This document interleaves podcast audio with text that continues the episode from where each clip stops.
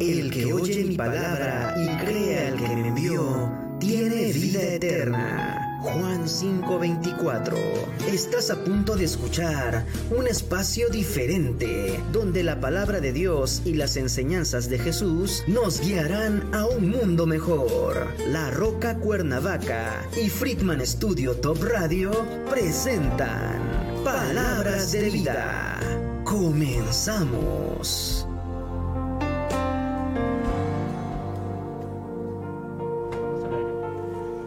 Hola, ¿qué tal? Muy buenos días a todos. Es un, gusto estar aquí con ustedes compartiendo este tiempo. Eh, mi nombre es Luis Eduardo, mi esposa Erika. La verdad es que nos tocaba el miércoles pasado, pero como dijo Hugo, me fui a poner Botox. Entonces estaba yo muy inflamado. es cierto. No, la verdad es que tuve una, una endodoncia y por eso no pudimos estar con ustedes, pero ya, ya estamos aquí. Nos da mucho gusto el poder estar en, en esta hora transmitiendo para ustedes. Y eh, tenemos un tema interesante el día de hoy. Eh, nosotros, como bien sabemos, tenemos un Dios de orden. Eh, y este Dios, este orden lo vemos desde su creación, ¿no? Por ejemplo, vemos desde Génesis que, que en, dos, en el versículo 2 que la tierra estaba desordenada y Dios vino a ordenar la tierra, ¿no? Y empezó eh, separando la luz de las tinieblas, eh, la agua, eh, las aguas de la tierra, en fin, empezó a, ordenar toda la tierra, ¿no?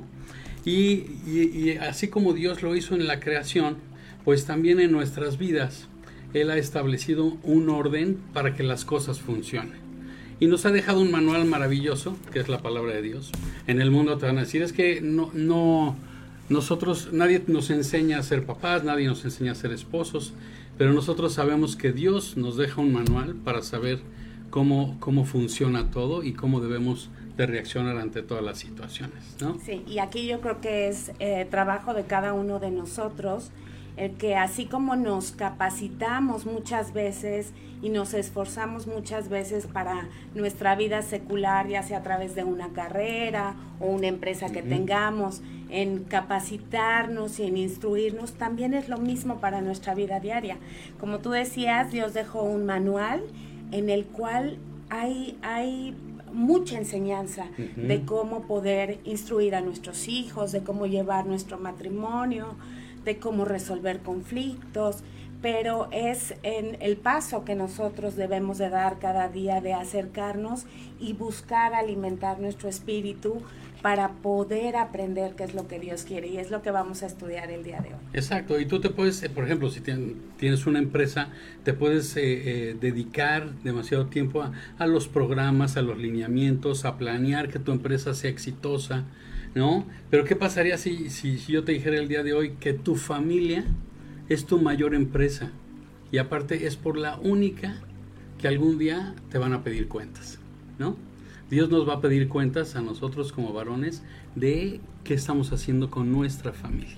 Y es por eso que en esta mañana queremos compartir contigo el tema de las prioridades las cuales el día de hoy, si, no es el número uno, está muy cerca de ser el número uno en, divorcios y en, problemas familiares. ¿Y por qué?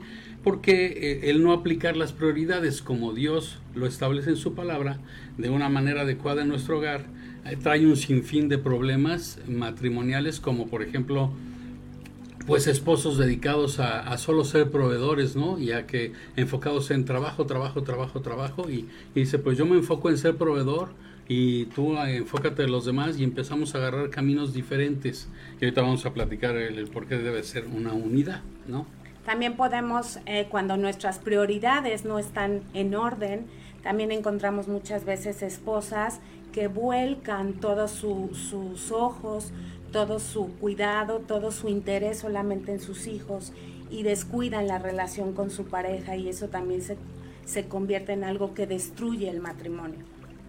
Claro. Y también, por ejemplo, muchas veces vemos que ah, hijos que no tienen una línea de autoridad, ya que están perdidos porque la lucha de poder de sus padres de ver quién se impone dentro del matrimonio es fuerte, o hijos que se sienten solos porque tienen tal vez suplido todo el aspecto económico, pero les hace falta esa comunión y esa relación con sus padres. Y todo esto se genera como decía Luis, porque muchas veces no conocemos cómo es el orden que Dios ha establecido, cómo son las prioridades y cómo debemos aplicarlas dentro de nuestra vida diaria y en nuestra familia. Claro, o esposos que también no se sienten valorados o respetados, ya que solo eh, los pueden ver como máquinas de hacer dinero, ¿no? Y nada más lo consultan o los hijos se comunican con el papá o la mujer se comunica con el esposo solamente cuando necesitan algo de él, ¿no? O dinero en este caso.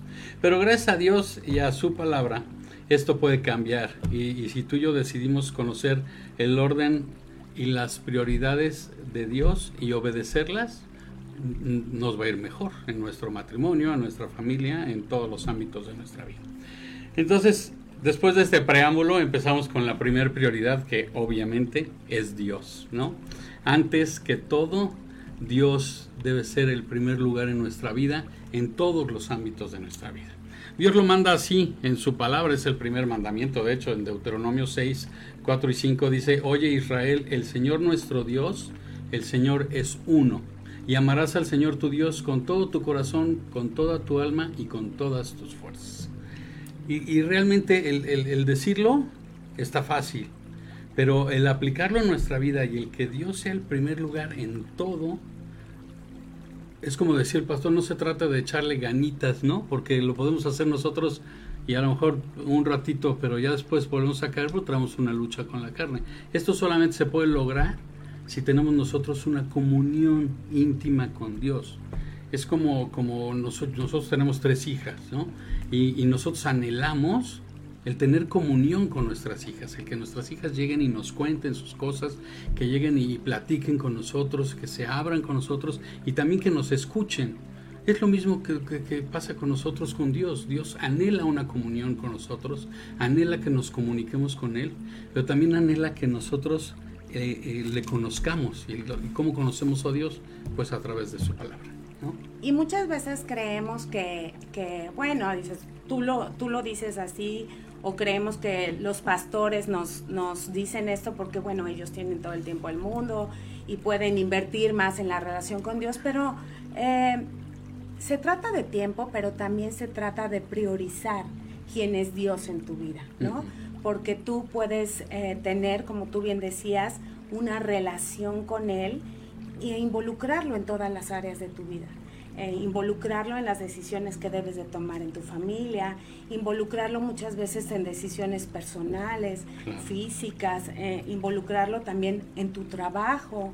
Entonces Dios puede estar todos los días en cada área de nuestra vida, pero como bien decías, necesitamos eh, establecer una relación íntima y personal con Él, conocerle y que Él nos conozca para que pueda dirigir nuestras vidas, ¿no? ¿no? Y generalmente estamos acostumbrados a relegar a Dios a una religión, a decir, bueno, yo voy a la iglesia los domingos nada más o cualquier otro día, pero durante el resto de la semana yo digo cómo, cómo eh, yo determino cómo se resuelven las cosas, yo determino y camino cómo, cómo camina la familia o cómo instruyo a mis hijos o cómo es la relación con mi esposo. Y pensamos que Dios no está inmiscuido en eso. Y al contrario es todos los días debemos de venir a Él y llenarnos de la sabiduría que Él nos da a través de su palabra para que nosotros podamos realmente tomar buenas decisiones en todas las áreas de nuestra vida. Exacto. Y es, es, es interesante ver a lo que le dedicamos más tiempo, es ahí donde está nuestra prioridad, ¿no? Tú a qué le, a qué, le estás dedicando tu tiempo. Y eso no quiere decir, por, por, por mencionar en la prioridad, no quiere decir que, que tienes que estar todo el día orando o todo el día metido en la iglesia o todo el día eh, leyendo la palabra de Dios. No, es, es hacer partícipe de Dios en todas las áreas de nuestra vida eh, y, tenerlo como, como prioridad a Él. ¿no? Lucas 12:34 dice que donde está nuestro tesoro, ahí está también nuestro corazón.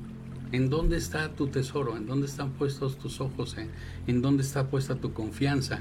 ¿no? En dónde están puestos todos tus anhelos y se los, se los dices a Dios, se lo platicas a Dios. Mateo 6:33 dice, busca primeramente el reino de Dios y su justicia y todas las cosas te serán dadas por añadidura. O sea, Dios quiere bendecirnos, pero Dios nos puede decir de esta manera práctica, tú ponme en primer lugar en, tu vida y yo me encargo de ti y yo me encargo de todo lo demás, ¿no? Dios nos va a bendecir en todas las áreas cuando nosotros le ponemos, lo ponemos en primer lugar.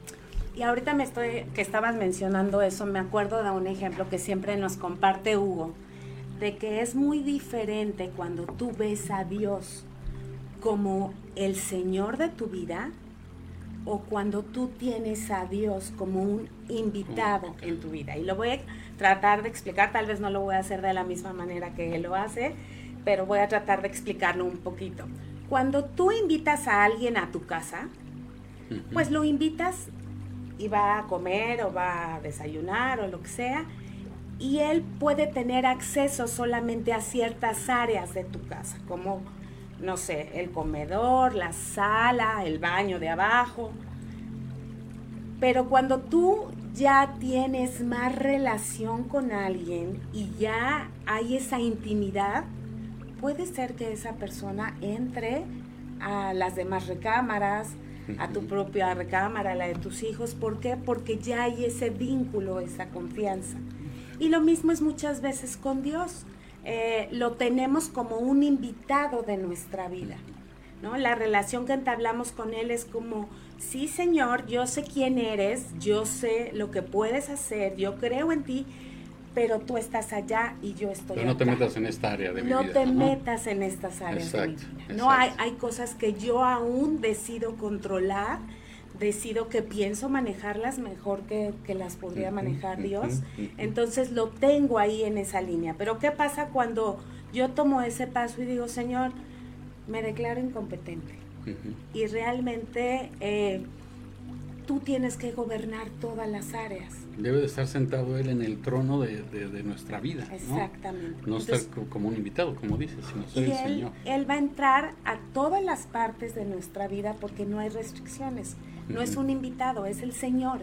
Y Él puede entrar y Él puede quitar, Él puede poner, Él puede cambiar ¿no? la condición de nuestro corazón y de nuestra vida, pero solamente si nosotros se lo permitimos y, aceptamos que Él y decidimos que Él sea el Señor de nuestra vida cada día. En todas las áreas, en, nuestro matrimonio, en la educación de nuestros hijos, en nuestras finanzas, en nuestro trabajo, en todas las áreas de nuestra vida, debemos de estar dirigidos por Dios. Y aquí eh, a veces es difícil, eh, apenas eh, la noche de antier, creo fue, me, me, sentía muy mal, no desperté a nadie, me dio insomnio desde las 12 de la noche. Y empecé a experimentar, comentaba ayer con, con unas amigas en un estudio, empecé a experimentar una sensación como de angustia, de temor, ¿no? De decir, Señor, ¿qué va a pasar? Y, pensaba yo en mil cosas y en mis hijas y, y a veces es, es como muy fácil sentir que tienes el control de ciertas áreas, pero cuando sabes que, que tu vida le pertenece, que solamente Él es el que va a determinar en qué momento o aún en momentos de temor o de miedo, Él está con nosotros porque es el Señor y aún esas cosas las permite es cuando tú dices, ven, acércate Señor, porque yo no puedo. Me embarga el miedo, me embarga la desesperación, a veces el enojo, y pueden, podemos experimentar muchas situaciones, pero que Él anhela que nosotros como padres se las compartamos, se las dejemos, le digamos, ¿sabes qué? Aquí está Tú eres el Señor, tú mandas. Tienes el control. Tú diriges, exactamente. Exacto. Exacto. Y, para cerrar con este primer punto, pues eh, eh, de manera práctica, eh, ¿cómo logramos que sea Dios el primer lugar en nuestra vida? Pues alimentando nuestro espíritu y nuestra comunión con Él, ¿no? El, ser realmente el celar esa relación, el decir, yo por ejemplo, en las mañanas es cuando puedo tener mayor tiempo y comunión antes de que se levante todo el mundo.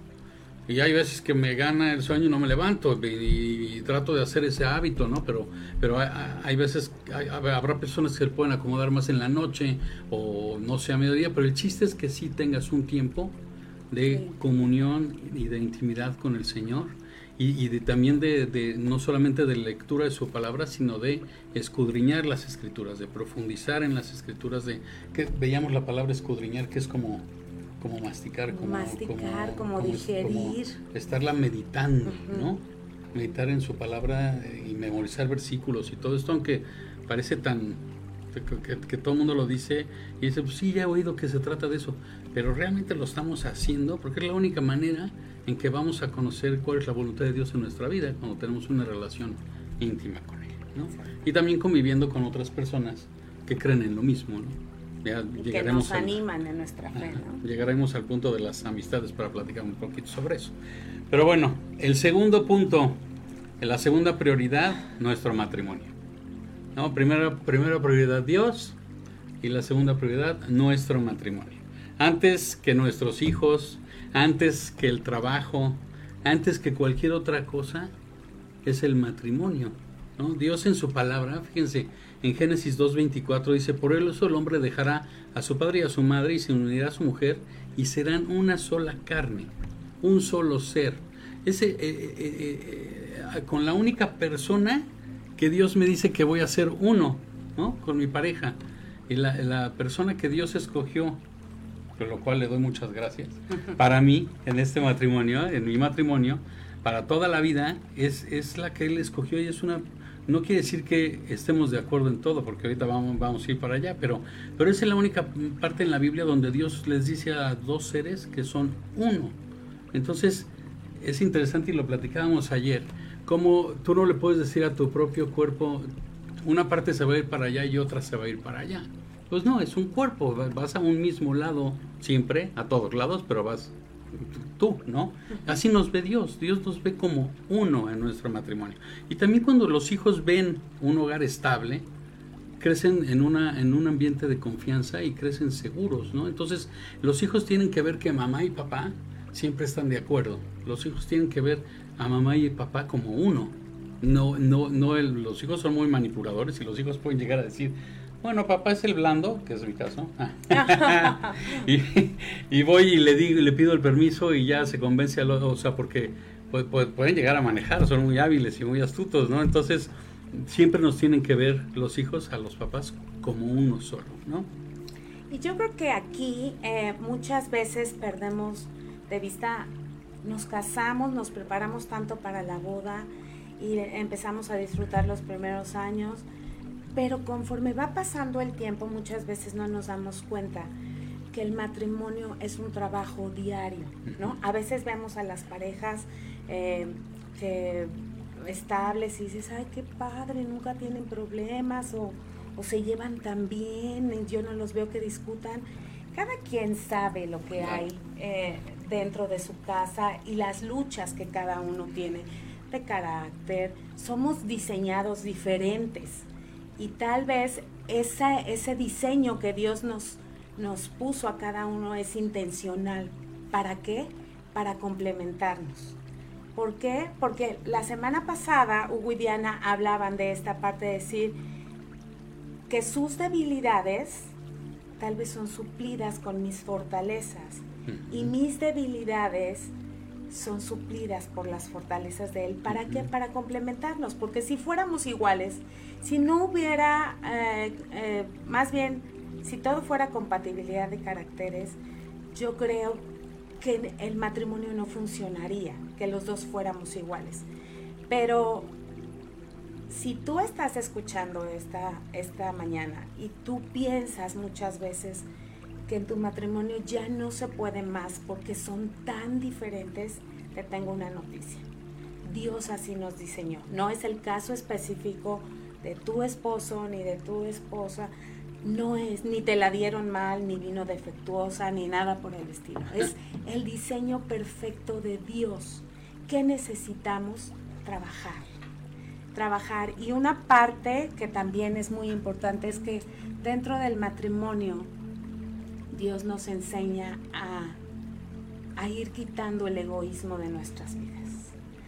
Es, es, muy padre y es muy interesante ver cómo Dios empieza a hacer un trabajo de que cuando yo me concentro y me esfuerzo por suplir las necesidades de mi pareja y él a su vez también lo motivo o él me motiva a hacer lo mismo, es cuando realmente nos complementamos, es el estar enfocados, ¿no? Claro, y es que sabes que en el mundo te dicen, eh, o, o piensas, yo me voy a casar para que me haga feliz, ¿no? Y aquí Cristo te dice, tú te casas para suplir las necesidades. Yo siempre he visto así como un taller el, el, matrimonio. Es un taller que Dios pone ahí para que en cada situación nosotros trabajemos eh, con nuestro orgullo, con nuestro egoísmo y a su vez eh, empezamos a, ver primero a la otra persona antes que a nosotros y podamos reflejar el carácter de Cristo en nuestra vida. Es el taller que tenemos intensivo en nuestro matrimonio, porque pues, a lo mejor en el trabajo habrá alguien con el que Dios esté trabajando con una parte de tu carácter, pero, pero pero con el matrimonio está trabajando en todas las partes de mi carácter, ¿no? Y, todo eso es para que yo crezca a la manera de Dios, ¿no? Y, y pueda yo reflejar a Cristo en nuestra vida. Y aparte, el, el, los dos, el papá y la mamá, son los cimientos y la base de la familia. Entonces, por eso, por eso es tan importante que la segunda prioridad sea mi pareja. Y, ¿no? A sí, ver. fíjate que uno de los problemas eh, o, o, los errores más comunes que en este caso las mujeres cometemos es que en cuanto llegan los hijos al matrimonio, uh -huh. nosotros, nuestra vista, nuestro cuidado, todo nuestro entorno gira alrededor de los hijos. Y ese es muchas veces el principal error que cometemos nosotras porque pensamos que necesitamos suplir al 100% y que es un ser indefenso y he escuchado muchas veces que las mujeres dicen, bueno, no, es que él ya está bastante grandecito, entonces él se puede cuidar solo. Y es el primer error que, eh, que empieza a provocar que nos vayamos caminando hacia direcciones diferentes. ¿Por qué? Porque ambos siempre, independientemente de que los hijos lleguen al matrimonio, siempre necesitamos trabajar y cuidar a la pareja. ¿Para qué? Para que lo que tú decías, eh, nosotros somos los cimientos. Y si nosotros no estamos bien, por más que los cuidemos, por más que les proveamos todo lo económico, por más que suplamos todas sus necesidades, ellos no van a crecer en un hogar estable.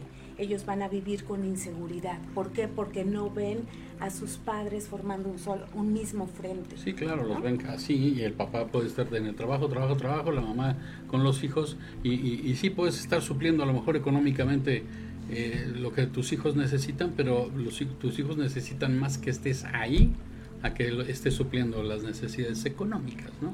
Eclesiastes 4.9 dice, más vale dos que uno, porque obtienen más fruto de su esfuerzo. Es decir, juntos es como vamos a obtener más fruto del esfuerzo que estamos haciendo. No cada quien por su lado, sino los dos juntos como, como un solo ser, ¿no? como Dios nos está, nos está viendo. ¿no? Y hay maneras en que podemos de manera práctica, eh, muchas veces decimos, es que ya me cansé, es que yo sola soy la que jalo, pero yo te animo esta mañana a que sea cual sea la situación de tu matrimonio, que pongas tus ojos en esto. Necesitamos trabajar por nuestros matrimonios. La mejor inversión que puedes hacer por ti, por tu pareja, por tus hijos, es tu matrimonio. No te canses de hacerlo. Trabaja.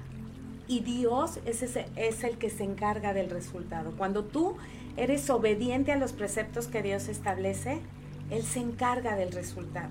Y a veces puedes pensar, no, es que no conoces a mi esposo. O no, es que no sabes quién es mi esposa. Pero ¿qué crees? Dios sí lo sabe. Y Dios es experto en transformar corazones, en transformar vidas, en transformar historias. Pero ¿qué necesitamos hacer? Aplicar su palabra en nuestras vidas, no solamente escucharla, no solamente ir a relegarlo a, un día, sino aplicarlo y trabajar por nuestro matrimonio para que juntos podamos ser uno y podamos formar cimientos firmes dentro de nuestro hogar. Fíjense que nosotros en, en, el estudio de matrimonio que tenemos siempre recomendamos que por lo menos una vez a la semana salgan a tomar un café a cualquier cosa, cenar, lo que ustedes quieran, pero solos, sin los hijos, y que no, ah, que no exista la plática de los niños ni que haya celulares, ¿no? Entonces es un tiempo que a lo mejor al, principio te vas a acabar callado un rato, ¿no? Porque estamos tan acostumbrados a ya todas las cosas digitales y a, hablar sobre todo de los hijos y de, todo el, rollo que hay diario, que nos olvidamos de, platicar por qué nos enamoramos, ¿no? Y, y, y, por qué eh, de novios no se nos acababa la plática y ahorita es como que pues sí, hablamos, pero de los hijos, o cuéntame algo, o X, y, se nos, y muchas veces decir, oye, ¿cómo te sientes?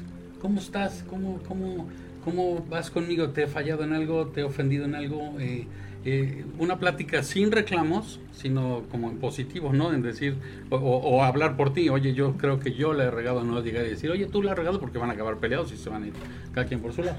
Pero, pero el, el, el, el sí fomentar esa reunión, por lo menos una vez a la semana, una vez cada 15 días, cuando se pueda, de estar solos un tiempo y de platicar.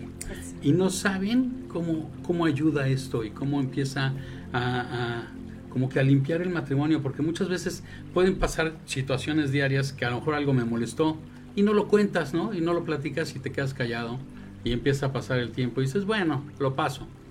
Pero realmente lo pasas o, si necesitas hablarlo, porque luego llega otra y luego llega otra y, y al rato está el... ¿Cómo es el, el zapato lleno de piedritas? Bueno, no sé. Ajá, o el hígado lleno de piedras, ¿no? Entonces, el chiste es, eh, la comunicación es muy importante en el matrimonio, es básica en el matrimonio y tienes que hablar de todos los temas, de, del tema económico, de, eh, como somos uno, por ejemplo, en, mi, en nuestro caso, ella tiene la contraseña de mi teléfono, yo el de ella, pues no tenemos nada que esconder.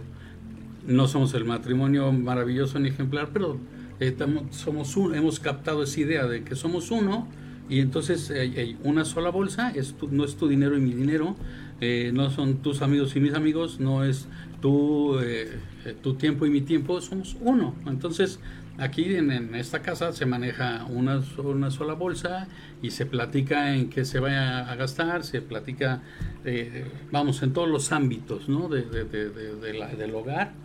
Tenemos esa, esa meta muy clara de, ser uno siempre en todo. ¿no? Y una manera muy productiva de, también trabajar en nuestro matrimonio es eh, que cuando somos novios nos es muy fácil reconocer, ay, qué guapo estás, qué bien hiciste esto, qué, este, qué lindo te quedó, qué bueno eres para esto. Y ya cuando eh, llegamos, yo creo que a tener esa confianza y esa convivencia diaria, eh, dejamos de reconocer el rol y el trabajo que la otra persona hace para aportar al matrimonio. Y es de veras increíble cómo puedes energizar a alguien, cómo puedes levantar a alguien, cómo puedes animar a alguien cuando tú le dices, te doy gracias por lo que provees para nuestro hogar. Como mujer yo te quiero eh, que pienses cuántas veces ha llegado tu esposo del trabajo y tú le has dicho muchas gracias por todo lo que haces allá afuera. O esposo, si nos estás escuchando, ¿cuántas veces tú llegas del trabajo y le dices a tu esposa, gracias por cuidar de ellos, porque yo sé lo cansado que es? Entonces son maneras prácticas que dejamos de hacer, pero que ayudan mucho al matrimonio, a recordar todas aquellas cosas que como tú decías, en algún momento nos unieron, el amor que existe, y solamente es tratar de quitar los ojos de todo lo negativo que siempre estamos viendo y decidir de manera personal poner los ojos en todas las cosas buenas que mi cónyuge aporta al matrimonio. Exacto, dice Filipenses 4:8. Por lo demás, hermanos, todo lo que es verdadero, todo lo honesto, todo lo justo, todo lo puro, todo lo amable, todo lo que es de buen nombre, si hay virtud alguna, si algo digno de alabanza, en esto pensad. Entonces, siempre, como decía Erika, el, el, alabar a tu persona, a tu pareja por lo que hace, o el pensar bien, no, no el pensar el eh, hijo está haciendo esto para fregarme, ¿no? Es, es, es, piensa bien de tu pareja, ¿no? Piensa siempre bien. Dice, si hay algún, alguna virtud, si hay algo digno de alabanza, en esto pensad, piensa en todo lo bueno y no, y no te enfoques en, lo malo. Exacto. Tercer punto, tercer prioridad, los hijos. Entonces vamos, Dios, nuestro matrimonio, nuestra pareja y nuestros hijos, ¿no? Si los hijos ven o los hijos piensan que son la prioridad número uno, la verdad es que les hacemos un daño en lugar de hacerles un bien, ¿no? Hay matrimonios donde tú ves al niño chiquito y, dices, el que manda en esa casa es el niño. O sea, los papás están, obviamente por el amor que, desbordas hacia tu hijo, ¿no? Y a lo mejor no, no, no, lo, no, lo, estás midiendo y en lugar de estar educando y corrigiendo, lo estamos echando a perder porque el niño se siente que, que ahí se hace lo que el niño dice. Exacto. Entonces, los, los hijos deben de saber que mamá y papá, como decíamos hace rato, son uno y van a estar juntos. Y eso les va a dar una seguridad y estabilidad, ¿no? Y, algo importante que hay que mencionar con los hijos es que hay que dedicarles tiempo. Y, en verdad es, es, es vital el que nosotros dediquemos tiempo diario a nuestros hijos. Sabemos que con las actividades, en nuestro caso que con tres hijas, que una tiene 18, otra 15 y otra 12, con mil actividades que tenemos los cinco durante el día, es difícil congeniar. Ni, en los alimentos, porque uno entra a las 7 de la mañana, otros entran a las 8, etcétera, ¿no? Pero sí, sí tratamos de que en la cena sea un momento en que los cinco estemos y en que los cinco compartamos y pasemos tiempo juntos, sin teléfonos, sin, sin estar en otra cosa más que los cinco compartiendo lo, lo del día a día, ¿no? pero es importante muchas veces, sobre todo en edades difíciles donde eh, los niños y los jóvenes a lo mejor se cierran eh, eh, y es difícil sacarles las palabras.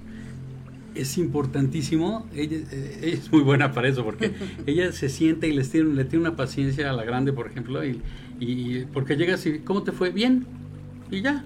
Y yo pregunto, bien, ah, ok, y ya se acabó la plática, ¿no? Porque yo no soy muy bueno para eso, pero ella sí tiene la paciencia de sentarse decir, y, y al rato... Regresa y le digo, creo que no está tan bien. Sí, sí, sí, me cuenta cada cosa. Y le digo, ¿por qué no se abre conmigo? Porque no te sientas y le dedicas el tiempo, ¿no? Muchas veces necesitamos, hay una edad en la que necesitamos, yo le digo a Luis, escarbar un poco, Exacto. ¿no? Porque ellos lo necesitan y tal vez están esperando que nosotros dediquemos ese tiempo de calidad de no nada más escuchar un bien, sino decir, ok, bien, qué bueno, ¿por qué? ¿No? y, y, esta parte, el que ambos también tengamos la misma línea de instrucción y de dirección para nuestros hijos es muy importante. Es muy triste muchas veces escuchar a mamás que por, porque el papá no está en casa, eh, digan, ay, es que no, ¿qué vas a ver si ni lo conoce? ¿No? Mi trabajo como mamá, si él pasa la mayor parte del tiempo fuera por cuestiones del trabajo, es compartirle lo que está pasando con nuestros hijos, para que juntos abordemos las situaciones, para que juntos alentemos, festejemos los triunfos, eh, disciplinemos, pero que los dos estemos exactamente en la misma línea, porque no es, no son mis hijos y su papá, ¿no? somos una familia, Dios nos hizo una familia y ellos necesitan que papá se involucre, porque muchas veces creemos que la mamá es la que les da la seguridad, como estamos todo el día con ellos, eh, les da la seguridad y les da em, la instrucción, pero está demostrado que quien les da a los hijos la seguridad y les da identidad a los hijos, y sobre todo en el caso de las mujeres, es el papá y esa relación con el papá las que las va a librar de tomar muchas decisiones a futuro. Sí, fíjense que nosotros hemos visto que, y, hemos leído mucho sobre eso, pues, porque tenemos tres hijas, ¿no? Y, y cuando la niña la niña tiene una necesidad de ese, de ese amor paternal y no existe ese amor paternal, lo suple con, el primer eh, filisteo que se le atraviesa en el camino. Entonces eh, ella lo suple sin saber que, que, no es lo que está necesitando en ese momento, sino que como no hay una, una, una un amor de, de, padre a hija o hay una ausencia de ese amor, eh, pues lo suple de esa manera. Entonces yo, si tú tienes hijas, eh, como hombre yo te recomiendo que seas muy cariñoso con ellas y que las abraces y que les des besos y que, y que apapaches y que escuches sobre todo, porque es una necesidad que tienen, ¿no? Entonces, yo soy súper apapachador con mis hijas para que no llegue cualquier pelado y me se vaya. Dice Proverbios 22, 6, instruye al niño en su camino y aun cuando fuere viejo, no se apartará de él. ¿no? Esto es bien importante, que, que aparte de pasar un tiempo juntos, que no se pase ni un día en que nosotros estemos instruyendo con la palabra de Dios a nuestros hijos. ¿no? Nosotros realmente hay que reservar nuestras mejores energías, tanto físicas como emocionales, para nuestra familia. Porque en el día a día, pues a lo mejor llegas cansadísimo del, del trabajo y las niñas de la escuela y de las actividades en la tarde y todo, y lo que quieres es llegar a descansar, eh, pero, pero tenemos que aprender o tenemos que, pues sí, aprender a, reservar esas energías eh, físicas y emocionales para dedicarles ese tiempo de calidad a nuestros hijos. Y como tú decías, instruirlos, instruirlos, no, no perdamos la oportunidad que Dios nos da de influir de manera positiva en la vida de nuestros hijos, en darles la instrucción que va a tener una repercusión eterna. ¿Por qué? Porque al rato los beneficiados vamos a ser nosotros. Ellos van a traer descanso a nuestras vidas cuando ellos crezcan y tomen decisiones sabias, tomen decisiones guiadas por Dios. Pero cuando no llevamos a cabo la instrucción a tiempo y cuando no llevamos a cabo la disciplina a tiempo, después vienen las lágrimas cuando ya no podemos hacer nada. Y también Proverbios 3:12 dice, porque Jehová al que ama corrige, como el Padre al Hijo a quien quiere. Y eso es algo muy importante. El hecho que tú disciplines a tu hijo es la mayor muestra de amor hacia él. No es que seas un padre malo. Y que yo creo que eventualmente, en algún momento de nuestras vidas, no somos el hit de nuestros hijos. Yo me acuerdo con María Fernanda, le, le dije de chiquita, como, no sé, 10 años, 12, le dije, va a llegar un momento de tu juventud que me vas a odiar, porque te voy a decir cosas que no, pero créeme, y te lo digo desde ahorita, que es por tu bien, es porque te amo y es porque eso no te va a convenir y yo decido que no se va a hacer, ¿no? Y hace no mucho eh, le dije, ya llegó el tiempo. ya llegó el tiempo de que me vas a estar alucinando porque ahorita dice que todo, que yo digo que todo es no. no. Y no. no, también, eh, vamos, hay que aprender a, ser flexible sin salirte de los parámetros que Dios nos pone, ¿no? Y no, no la voy a aventar al ruedo nada más porque esté contenta. Eh, obviamente ella va a crecer y va a entender que lo hice por amor y que lo hacemos por amor y que hay veces que se dice no y, es no. Y va a haber veces que lo va a entender y va a haber otras que no lo van a entender. Pero va a llegar un día en que sí lo van a entender. Como lo hacemos ahorita nosotros, ¿no? Que puedes decir. Sí, puedes voltear atrás. Puedes voltear y decir, bueno, ya entendí. Bueno, tú más. A mí me decían que decía. ¿A todo? sí, pero, pero tú, tú más podías ver ahorita cosas que tu papá te decía, esto no, y ahorita dices gracias, ¿no? Sí, en ese momento yo sentía que él me quería coartar mi vida y sobre todo porque pueden poner ejemplos de decir, oye, ¿por qué mis amigas sí las dejan y a mí? Pues a mí me vale gorro lo que le digan a tus amigas, pero tú no por esto, esto y esto, ¿no? La, eh, la, chiquita Paola es muy así de, a ver, pero argumentame, dime razones el por qué no. Explica. Explícame, ¿no? Entonces, pues bueno. Tener el tiempo para explicarles, porque a veces uno dice que no. Entonces, eso es invertir en nuestros hijos. Y una vez más, vamos a, repasar. Es Dios, la pareja y nuestros hijos. Y algo muy importante en este último punto es todas las cosas en cuanto a disciplina, permisos y situaciones que resolver con nuestros hijos, si tú quieres darles a ellos estabilidad, a puerta cerrada, organízate ponte de acuerdo con tu pareja para que los dos tengan una misma línea, para que los dos, nadie es el bueno y nadie es el malo. Los dos por amor decidimos acceder o no acceder. Los dos por amor decidimos que eso no lo vamos a aceptar y lo necesitamos corregir. Y ellos tienen que entender que todo es porque somos un equipo y les amamos. Exacto. Eh, la cuarta prioridad después de Dios, matrimonio, hijos, es el trabajo. Y porque gracias al trabajo tú puedes eh, bendecir económicamente a tu familia. Dios es el que provee nuestro trabajo, ¿no? Y Dios es el que es el dueño de todo y es el que nos provee de ese trabajo y, nos bendice con ese trabajo para que nosotros a su vez tengamos la posibilidad de, sostener económicamente a nuestra familia. Pero no puede estar el trabajo antes que la esposa y que tus hijos, ¿no? Pero muchas veces, ¿qué pasa? que empiezan, la, puede ser una esposa que demande cierto estatus social o ciertas escuelas o cierto algo, que la única manera en que el esposo puede suplir eso es trabajando y trabajando y trabajando para poder tener la economía para poder suplir esas necesidades. Entonces, tiene que haber un equilibrio en, decir, y, como decía Erika, somos uno y somos, nos sentamos a, a platicar, a ver, qué posibilidades tenemos, cuál es nuestra economía actual, qué, cuáles son nuestros ingresos y qué se puede hacer para que no descuides. las áreas más importantes y te pongas a hacer lo, urgente y no lo importante, ¿no? Entonces, eh, tenemos que ser muy sabios en si es importante el trabajo y es la cuarta prioridad, eh, porque también Dios en su, en su palabra dice que el que no trabaja, que no coma, ¿no? Eh, pero, pero lo tenemos que poner en eso, en la cuarta prioridad que la que está. Nunca, nunca antes de que tu esposa y que tus hijos.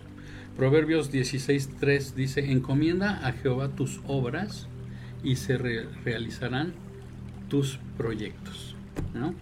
Y como decíamos hace rato, es eh, Dios no está ajeno a una área de nuestra vida. Él puede involucrarse en cualquier área de nuestra vida, incluso en tu trabajo.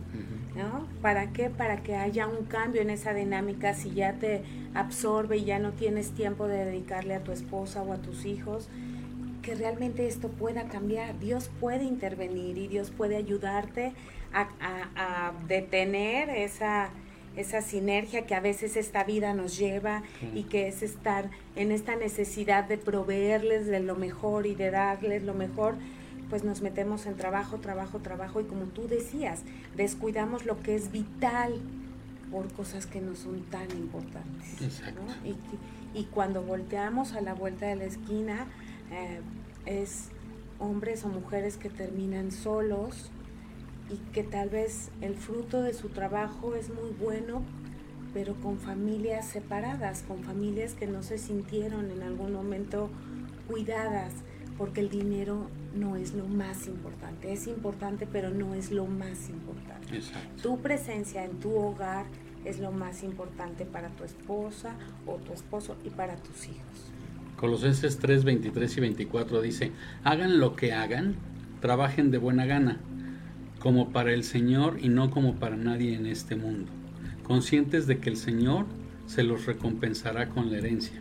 Ustedes sirven a Cristo el Señor. O sea que hagamos lo que hagamos, te dediques a lo que te dediques, hazlo de buena gana, hazlo contento y hazlo como para el Señor, hazlo con excelencia, hazlo bien y eh, eh, conscientes de que nosotros a quien servimos es a Cristo. Entonces debemos de ser los mejores en nuestro trabajo en cuanto a honradez, disciplina, puntualidad, etcétera, sin descuidar las primeras prioridades que son de las que nos platican. ¿no? La número 5, los familiares. Esto es un rollo porque ha causado muchos divorcios, ¿no? Cuando nos casamos, como lo vimos al principio en Génesis 2.24, llegamos a ser, eh, eh, dejaremos a padre y madre y nos uniremos a nuestra mujer y seremos uno solo, ¿no? Entonces nosotros al casarnos pasamos a ser harina de otro costal. Lo que antes era nuestra familia, ya se convirtieron en nuestros familiares, ¿no? que cuando lo ves que te pasa a ti, dices, ah, pues está bien. Y cuando veo a mis hijas que voy a pasar a ser un familiar en lugar de su familia, sí se siente medio feo. Pero la verdad es que, pues, es una ley, ¿no? Y así, así, va a pasar y así debe de ser, ¿no? Entonces, eh, pero, pero hay familias o hay personas que, que no se cortan el cordón umbilical, ¿no? Y que siguen con mamá o con papá eh, muy presentes en su matrimonio y, y, muy presentes en las decisiones en su matrimonio, ¿no? Yo la verdad, por mi parte, me siento muy bendecido porque mis suegros, aquí entre nos, eh, sí son de, ustedes arreglenlo y, y, usted, y son ustedes, ¿no? Y nosotros podemos dar un consejo si nos lo piden. Pero me acuerdo que una vez de recién casados, eh, que, que, que, tuvimos un pleito, ella fue a casa de sus papás y, y su papá la regresó.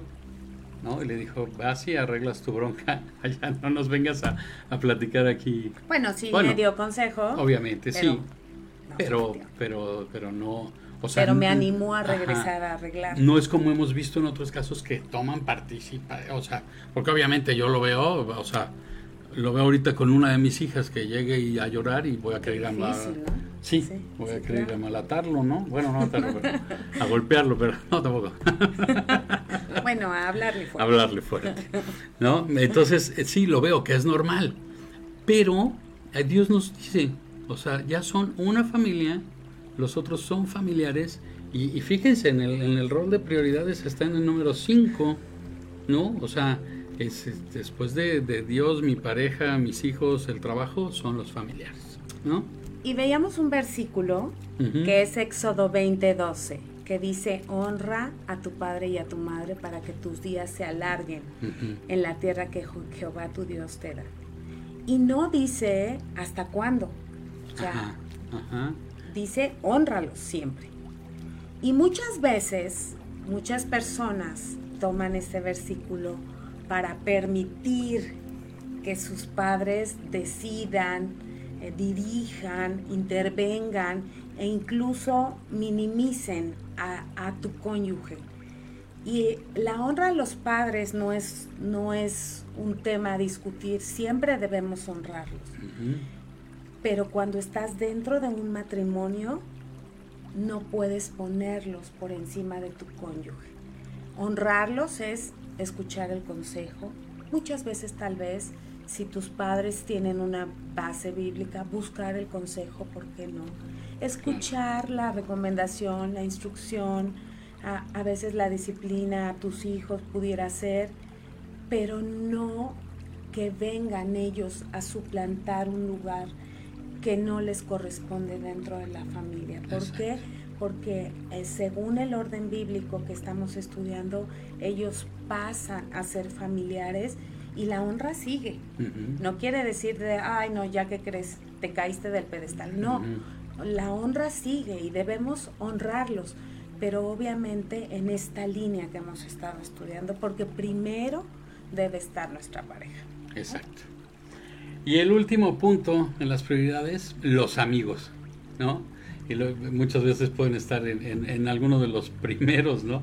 Proverbios 17, 17 dice, en todo tiempo ama el amigo y es como un hermano en tiempos de angustia. Yo le digo a Luis que de las bendiciones que más atesoro en mi vida son los amigos. Uh -huh. Disfruto mucho tener amigos, me gusta tener amigos, me gusta pasar tiempo, pero hay ciertas reglas que vamos a platicar ahorita de las características que deben de tener esos amigos cuando tú ya estás dentro de un matrimonio. Sí, exacto. Proverbios 18:24 dice, hay amigos que llevan a la ruina y hay amigos más fieles que un hermano. Entonces sí, ahorita ya es como decíamos hace rato, como somos uno, pues ya no es tus amigos y mis amigos, son nuestros amigos, ¿no? Y también no podemos nosotros decir que creemos en Cristo y tener amigos que piensen diferente de nosotros. Y, esto no quiere decir que no nos juntemos con personas no cristianas, porque si no, ¿cómo les vamos a hablar para que lleguen a conocer a Cristo, no? Pero no puedes tener una relación íntima con un amigo que, que, que no cree Cristo, no se puede, porque piensan totalmente diferente, porque es opuesto, es como, como, como el yugo desigual, es como casarte con alguien que no cree en Dios. Pues también no, no, no van, crecen cosas diferentes, ¿no? Y de alguna manera, eh, esta parte de buscar amigos que te alienten a caminar en tu fe, a también que tengan el mismo concepto de familia, uh -huh. eh, que te ayuden o que te alienten a trabajar en tu matrimonio, en no sé, en, en, crecer juntos, ¿no? Exacto. Y algo muy importante es que cuando tú te casas, ya no son tus amigos y mis amigos. Yo no puedo tener un amigo o una amiga que no te acepte a ti. Y me imagino que también viceversa. Claro, claro. ¿Por qué? Porque somos uno. Y es como si yo te pusiera de ejemplo que tú tuvieras una amiga o un amigo, pero que no quisiera tus hijos. Lo pensarías dos veces, ¿verdad? Y porque a veces sí lo podemos hacer con la pareja. Entonces, los amigos tienen que ser amigos mutuos. No quiere decir que no puedo salir sola yo con mis amigas un día a desayunar o a tomar un café, ni que él se pueda reunir con sus amigos también. Eso no quiere decir, pero quiere decir que no va a haber personas o amistades que puedan generar discordia entre nosotros, que puedan generar diferencias o que tengan un concepto diferente de mi pareja. Los amigos, como dice aquí, es, es, una, es, alguien que es más fiel que un hermano y es alguien que está contigo en tiempos de angustia también. Entonces, selecciona a tus amigos. ¿Para qué? Y ubícalos también en el lugar correcto de las prioridades para que no haya conflictos dentro del matrimonio. Sí, no pueden estar antes que tu familia, ¿no? Tú, puedes decir, es que toda la semana trabajo y ya el fin de semana, pues quiero estar con mis amigos, pero ¿y tu familia? ¿Y las prioridades? Y, fíjense esto de Proverbios, donde dice, hay amigos que llevan a la ruina. Yo la verdad, de recién casados, tenía un, grupo de póker con mis amigos y, y me iba todos los jueves a jugar póker. Y, la verdad es que yo decía, bueno, yo no lo veía mal, pues dije, no, no, no ando haciendo nada malo, más voy a jugar cartas, ¿no? Y este, pero yo lo ponía por encima de, mi matrimonio, que me, ocasionaba problemas porque no llegaba a la hora que quedábamos, etcétera, etcétera. Pues el día que dejé el póker y que puse las prioridades como Dios lo manda, ese día se acabó ese, ese, conflicto, ¿no? Porque, porque la verdad es que esas amistades me estaban llevando a la ruina y no es por, por, por lo que ellos realmente me decían o, hacían, sino porque yo estaba tomando esa prioridad antes que mi matrimonio, ¿no? Entonces, sí, los amigos son importantes, pero están en el, en el sexto punto de las prioridades y, y, así hay que tomarlo. Y nos encanta tener amigos, somos muy amigueros y, y nos encanta recibir en casa y todo, pero teniendo nuestras prioridades en orden, ¿no? Y es así como, como, como nosotros vemos, o más bien como Dios dice que funciona el, el, esquema de prioridades, ¿no? Es primero Dios, luego nuestro matrimonio, luego nuestros hijos, luego el trabajo, luego los familiares y luego los amigos, ¿no? Y eh, debemos de tener la seguridad que cuando nosotros somos obedientes a su palabra, él nos respalda, Él nos bendice, Él transforma y quita todo aquello que, que no está acorde a su voluntad. No somos nosotros, yo no tengo ninguna injerencia en cambiar el corazón de Luis, ni Luis tiene ninguna injerencia en cambiar mi corazón. Solo es Dios a través de su palabra y de una comunión en relación con Él que puede hacer ese cambio, pero que necesitamos dar el primer paso de obediencia, decidir poner en orden la casa, decidir, Señor, tú dices que así es, así lo voy a hacer, con que uno empiece.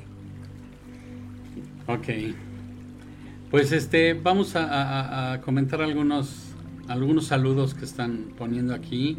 En María Dice, muy contenta de escucharle, Luis y Erika, un tema muy importante en estos tiempos donde la juventud tiene miedo de casarse por haber vivido un divorcio o un desapego en el, en el, en el matrimonio de sus padres. Gracias por sus vivencias y ejemplos. Dios los bendiga. Muchas gracias, Ena María. Muchas gracias. Eh, David, muchas gracias. Un gusto y placer escucharles y verles, Luis y Erika. Muchas gracias por compartirlo. Gracias por tu invitación. Muchas gracias. Eh, Scar Ocaña, excelente tema. Los hijos necesitan tiempo con los padres, no solo cosas materiales, necesitan valores y buenos principios. Toda la razón. Eh, ¿Quién más? Hoy en día muchos recursos, el mejor de ellos es la palabra, pero hay muchos libros, consejería, etcétera. Pero si Dios está en el centro, lo demás será sencillo. Él transforma vidas. Así es. Así eh, Juan Carlos Valencia, saludos Luis y Erika. Sus enseñanzas de la palabra siempre son de bendición. Un fuerte abrazo, amigo. Un fuerte abrazo igualmente. Saludos a la familia. Saludos y bendiciones, Jess Morales. Nuestro pastor, Nuestro pastor que le encanta hacernos sufrir. Abrazo. Lo que pues, pasa es que decimos que sufrimos porque somos como, nos ponemos muy nerviosos, este, no nos gusta mucho el micrófono, pero sabemos que no somos nosotros, sino que es Dios y su palabra la que necesita ser esparcida en este en esta ciudad que necesita tanto de Cristo. Así es que gracias por este espacio, la verdad David es admirable. Eh, le decía yo a Luis, a veces prendemos la tele, prendemos las noticias y, y la decides apagar porque tanto contenido que nada más nos genera estrés. Y esto, que haya estos espacios donde la gente puede escuchar que hay esperanza, que la palabra de Dios puede transformar vidas, de verdad es una bendición. Gracias. Gracias por la invitación. Gracias y gracias a Dios. Por, y gracias a Dios por, todo ¿Eh? y por, este espacio y, gracias a todos ustedes por, por acompañarnos en este tiempo. Que tengan buen día. Gracias, a la Roca, también, nuestra casa desde hace 12 años casi. Así es. Muchas gracias. Nos despedimos. Sí. Que tengan buen día. Gracias. Llevamos hasta ti la palabra de Dios que reconforta y da paz y amor a cada uno de nosotros. Te esperamos en la próxima emisión. Gracias por sintonizar Palabras de Vida por Friedman Studio Top Radio, la radio que se escucha y se ve.